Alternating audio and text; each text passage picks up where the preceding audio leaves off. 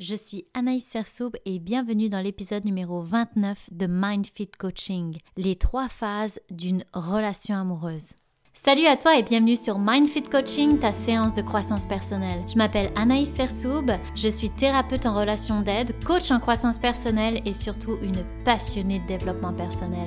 Est-ce que tu as envie que ta vie soit plus alignée et plus épanouissante? Je te confirme, tu à bonne place. Dans mes podcasts, je vais t'apporter une nouvelle vision sur toi. Je vais te donner des conseils et des outils qui vont transformer ta vie. Donc si tu es prêt ou prête à reprendre le pouvoir sur ta vie, je te laisse écouter le prochain épisode.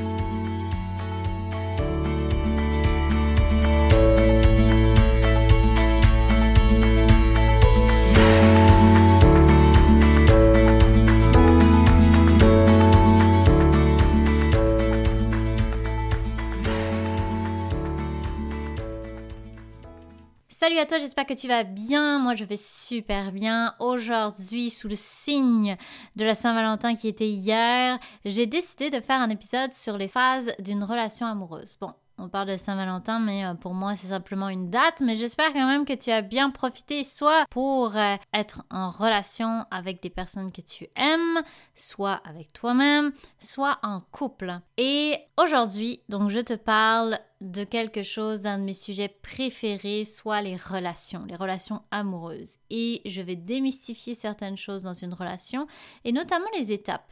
Parfois, on peut avoir le pattern justement d'être toujours dans la phase numéro un d'une relation parce que c'est agréable et parfois on peut être stressé dans cette phase-là et vivre beaucoup d'insécurité. Le but de cet épisode c'est vraiment de te faire prendre conscience des étapes, de voir peut-être dans laquelle tu te trouves, mais aussi peut-être celle dans laquelle tu es bloqué et bien sûr comme d'habitude je te donne des conseils. Donc voilà, c'est parti. Première phase d'une relation amoureuse, donc ça je suis sûre que tu la connais, hein. on la connaît tous un peu, puis on l'aime bien cette phase. C'est la phase de l'attirance, de la passion de la lune de miel.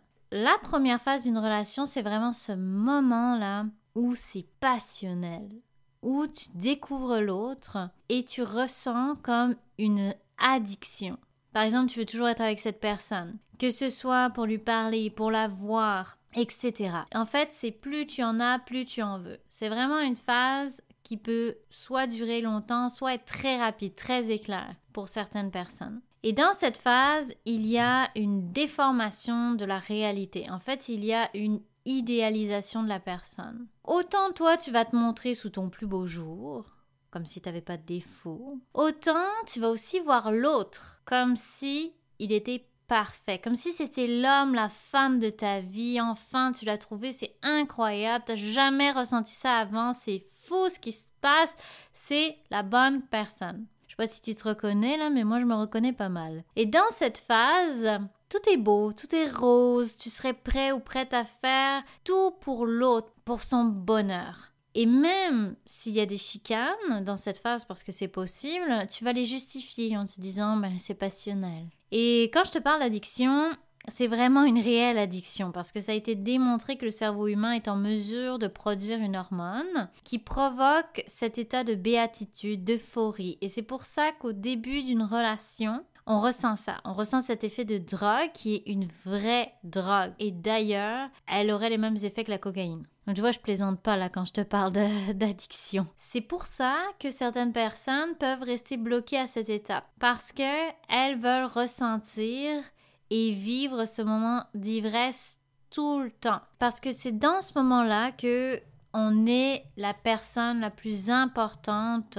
pour l'autre où l'amour prend toute sa place. Et pour les petits abandonnés qui m'écoutent, c'est dans cette phase-là que justement le réservoir, leurs besoins d'amour vont être comblés à 100% parce que l'autre personne va tout donner pour l'autre dans cette phase-là. Donc c'est parfait pour les abandonner, quoique parfois ça peut devenir assez stressant parce que ça peut amener l'insécurité, surtout quand on n'a pas confiance en soi ou qu'on a eu la difficulté à passer la prochaine étape. Parce que c'est peut-être dans cette phase-là que tu vas te dire qu'à un moment donné, la personne, elle va voir tes défauts puis elle va te quitter. Ou que tu vas peut-être te dire, OK, j'ai peur d'idéaliser trop la personne, j'ai peur de découvrir que c'est une personne totalement différente de ce que tu pensais. Et vu que c'est dans cette phase qu'on va se montrer euh, sous notre plus bel angle, c'est vrai que c'est possible. Mais si tu as travaillé sur toi pour ne plus recréer tes patterns relationnels, eh bien, j'ai envie de te dire, laisse une chance à la personne qui entre dans ta vie. C'est pas parce que dans ton passé, tu as vécu des choses où effectivement la désillusion était très très grande que forcément la nouvelle personne qui va rentrer dans ta vie, ça va être la même chose ou qu'elle va te quitter quand le côté passionnel s'est éteint. Donc, tout ce qui est dans le passé reste dans le passé, c'est une nouvelle relation. Si tu as travaillé sur toi, il devrait pas y avoir de problème. Pour être honnête, il y a quand même beaucoup de personnes qui ont du mal à sortir de cette phase-là. Tellement ils s'y sentent bien et ils peuvent même abandonner la relation lorsque l'effet de cette drogue diminue. Donc si tu te reconnais, je te souhaite un bon sevrage pour pouvoir connaître la suite d'une passion parce que c'est pas dans la première phase que l'amour réel existe. En fait, c'est assez logique dans le sens qu'on se montre pas tel qu'on est puis qu'on voit pas la personne telle qu'elle est. Donc il n'y a pas réellement d'amour dans cette phase-là. C'est vraiment quelque chose de passionnel, fusionnel, mais ça s'arrête là. Et cette diminution de l'effet passionnel nous amène donc à la prochaine étape. La prochaine étape qui est la lutte de pouvoir. Donc c'est un titre qui en dit long, la lutte de pouvoir. Dans cette phase, tu es encore sous le charme. Tu es encore sous l'effet de, de cette petite drogue, mais la passion, tranquillement, elle disparaît. Et donc l'idéalisation aussi, elle commence à disparaître. Alors c'est dans cette phase que tu commences à voir les petits défauts de la personne avec qui tu es. Tu commences à voir qu'il laisse traîner ses vêtements,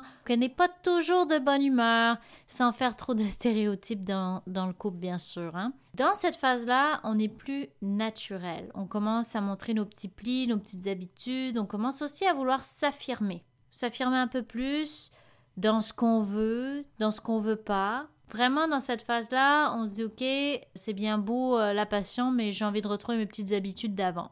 C'est là aussi que le doute et l'insécurité s'installent. Le déserteur va redevenir déserteur, l'abandonnique va vivre de la peur de perdre l'autre, etc. Chacun reprend ses petites pantoufles et c'est dans cette phase-là qu'il y a plus d'incompréhension de l'autre et donc plus de chicane. Chacun vient avec son propre bagage, son éducation, sa vision de la vie et les choses qui lui sont importantes, ses besoins, ses valeurs, etc. Donc c'est dans cette phase-là que tout se joue dans l'avenir du couple.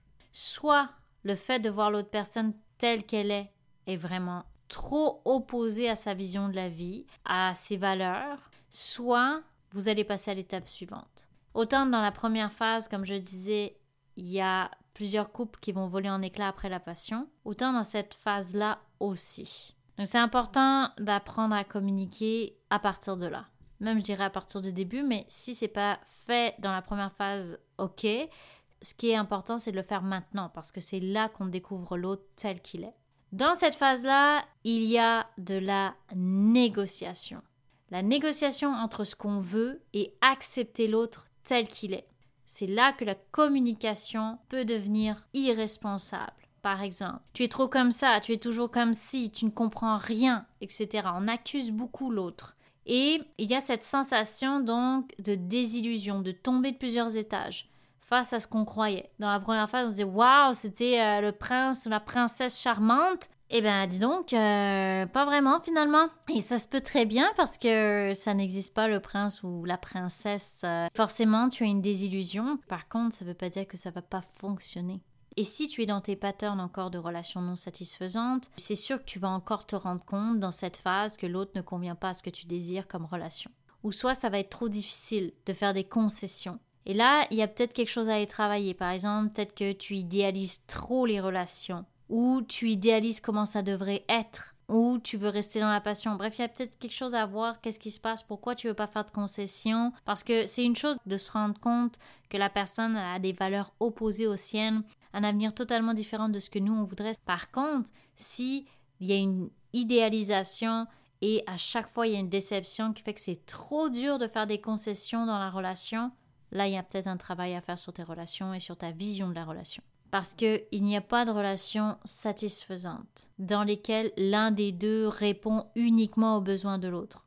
En fait, c'est pas un bonheur, c'est un faux bonheur de se dire ok la personne va répondre entièrement à mes besoins. C'est tu mets beaucoup trop de poids sur les épaules de la personne avec qui tu es. Tu dois prendre en charge une partie de tes besoins, l'autre y contribue aussi. Et c'est là que les compromis se font. Parce que l'amour sincère et puissant, c'est celui où on s'accepte et on accepte les différences de l'autre. On l'idéalise pas, on le voit tel qu'il est et on l'aime tel qu'il est. Et c'est dans cette phase de la lutte de pouvoir justement que les systèmes relationnels vont s'ancrer et peuvent laisser des marques à long terme. Donc bien important dans cette phase de développer une communication authentique pour éviter les incompréhensions, les non-dits, les interprétations, etc. Et te donner le plus de chances possible pour aller dans la prochaine étape du La prochaine étape du couple qui est l'engagement. Donc une fois que la tempête de la phase 2 est passée, il y a une sécurité qui y a une sorte de solidité dans le couple. Parce qu'il y a eu des tempêtes, la désillusion, etc. Mais vous êtes encore là, vous êtes encore un couple.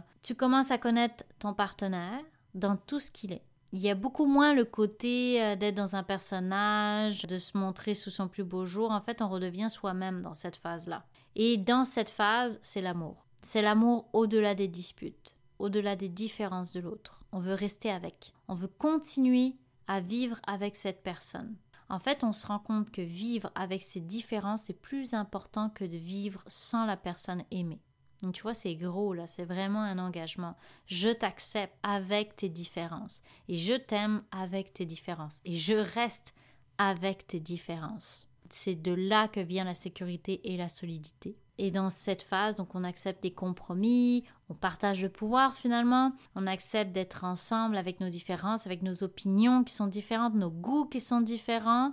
Et tant que tu passeras pas cette phase d'accepter l'autre tel qu'il est, tant que tu vas essayer de changer l'autre, ben c'est vraiment là que tu vas rester bloqué à cette phase-là où vous allez continuer dans le couple mais au bout d'un moment, ça va euh, créer euh, un trop gros déséquilibre parce qu'il y en a un qui n'accepte pas l'autre tel qu'il est. La troisième phase, c'est vraiment celle de l'acceptation de l'autre dans ce qu'il est et de toi dans ce que tu es aussi. C'est important d'arrêter de vouloir changer la personne avec qui on est, si tu veux que ça marche.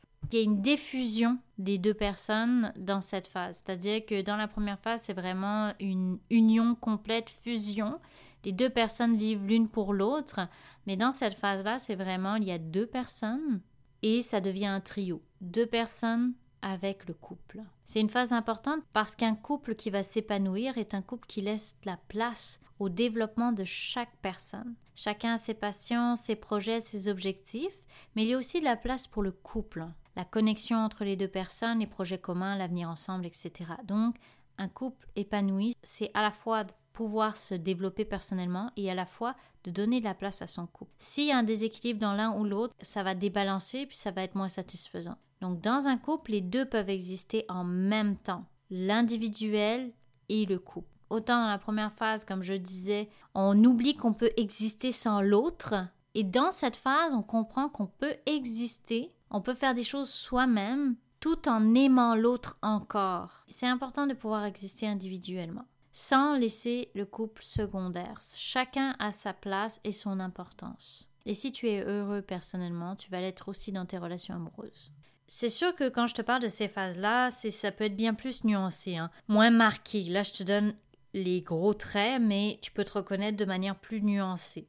Aussi, ce qu'il faut que tu saches, c'est qu'une personne peut être très engagée dans son couple, mais se désengager si la communication n'est pas bonne, si les non-dits sont très présents, la frustration, elle est refoulée. Alors, si tu tiens à ton couple, prends le temps de communiquer, je dirais jamais assez, prends le temps de communiquer, prends le temps de parler de tes besoins, de sortir de tes attentes. Prends soin de toi dans ton couple. Prends le temps de verbaliser ce que tu vis et d'arrêter de penser que l'autre est responsable de tes frustrations, de ta peine ou de deviner qu'est-ce que tu penses ou qu'est-ce que tu aimerais ou qu'est-ce que tu voudrais. Chacun est responsable de soi et ensemble, vous vous parlez pour avancer et obtenir quelque chose de satisfaisant pour l'un et pour l'autre. Donc voilà, pour finir, je veux juste rapidement te donner quelques petits points importants à savoir sur le couple, en fait des choses que je trouve importantes puis que j'ai envie de te partager. Premièrement, les disputes. Parfois, on a l'idée préconçue que s'il y a des disputes, c'est grave, s'il y a des disputes, euh, ça va pas marcher, ou quand il y a des disputes, ben, c'est la passion. L'important, là, c'est que les disputes, vous les réglez, que vous sachiez vous disputer, comme on dit, dans le sens que d'être responsable de pas juste être dans l'accusation de l'autre, laisser retomber la poussière puis attendre que ça passe, tu n'es pas plus irresponsable que ça, dans le sens que tu vas contenir en dedans de toi, tu vas faire comme si rien n'était, mais ça reste quand même. Donc, te disputer, c'est une chose. Savoir pourquoi vous disputez. Est-ce que c'est quelque chose de grave? Est-ce que c'est non négociable dans votre relation? Ou est-ce que c'est des disputes qui auraient pu être évitées parce que si vous aviez communiqué suffisamment pour comprendre, pour vous comprendre l'un et l'autre. Savoir se disputer, être responsable dans la dispute et faire un retour après la dispute pour que la prochaine fois ça se passe différemment. Deuxième point, parfois c'est pas l'amour le problème, mais c'est l'idée que tu te fais de l'amour. Moi, j'ai vu des personnes qui ont des croyances sur l'amour qui leur posent vraiment problème dans leur relation. Par exemple, l'amour devrait être toujours de la passion. Là, on devrait toujours être ensemble, fusionnel. Si elle fait telle chose, c'est parce qu'elle m'aime pas. Parce que dans une relation de couple, ça devrait se passer comme ça. On devrait être d'accord sur tout. On devrait se comprendre tout le temps. On devrait bla bla bla bla on devrait pas se disputer, on devrait se disputer, on devrait être comme si. Non, oublie les on devrait. Pose-toi la vraie question c'est quoi que je veux dans une relation? C'est quoi qui m'épanouirait dans une relation au-delà de mes croyances? Parce que si tu as la croyance que l'amour c'est toujours la passion, tu n'auras jamais des relations qui vont aller plus loin que la phase 1. Parce que pour toi, dès que la, sensation d'euphorie diminue, c'est fini. Puis là, ce que je t'ai dit dans le podcast aujourd'hui, c'est que c'est dans cette phase qu'il n'y a pas d'amour, c'est dans les prochaines qu'il y a de l'amour. Donc, laisse-toi une chance de découvrir les prochaines étapes, de découvrir qu'est-ce que ça donne en s'habituant à moins de passion, mais plus de solidité. Éviter les idées reçues dans le couple et se poser la question de ce qu'on veut vraiment. Troisième point, dans un couple, il y a souvent des hauts et des bas, c'est tout le monde pareil. Même les couples les plus heureux connaissent des hauts et des bas, c'est normal. Il y a des bouleversements dans le couple. Ça peut totalement changer sa trajectoire. Un couple qui allait très très bien, d'un coup, il y a des enfants. ok, il faut se réadapter, ça marche plus. Ça marche plus, il faut se reparler, il faut se reconnecter. On, n'est on est plus sur la même fréquence là. On n'est plus sur la même longueur d'onde, il faut se rapprocher, il faut faire quelque chose pour éviter de s'éloigner puis de se perdre. Une trahison. Une trahison peut être un gros défi dans un couple, mais il faut surtout comprendre pourquoi il y a eu la trahison. Qu'est-ce qui s'est passé pour qu'on en arrive à de la trahison? Donc ça, c'est des bonnes questions à se poser. Quatrième point, deux clés indispensables pour réussir une relation de couple. La connexion, la communication. La connexion, comme je te le disais tantôt, pour rester sur la même fréquence pour rester proche de la personne et la communication pour éviter les non-dits, l'accumulation, l'interprétation, etc. Dernier point, apprends à t'aimer avant tout. Si tu veux une relation dans laquelle tu te sens bien, l'amour de soi est primordial. Comment veux-tu être en mesure de recevoir ou donner de l'amour sans attendre si tu ne t'aimes pas toi-même? Le premier travail que tu dois faire, c'est de t'aimer toi-même, d'arrêter d'attendre que les autres remplissent un vide que tu as à l'intérieur de toi. C'est à toi de le remplir avec de l'amour de toi-même. Sinon, tu mets beaucoup trop de pression sur l'autre. Et surtout, il n'y a aucune chance que l'autre puisse remplir ce vide-là. Alors voilà, c'est terminé pour cet épisode. J'espère que ça t'a plu. Maintenant, tu as toutes tes cartes en main en fait pour réussir ta relation, ta future relation ou avancer dans la phase sereinement dans laquelle tu te trouves pour te sentir bien. Et si tu as des questions comme d'habitude, n'hésite pas à m'écrire, à partager cet épisode si tu penses que ça pourrait être intéressant pour euh, quelqu'un de ton entourage et aussi à aimer ma page Instagram pour en savoir un peu plus sur mes épisodes. En attendant, prends soin de toi, on se reparle.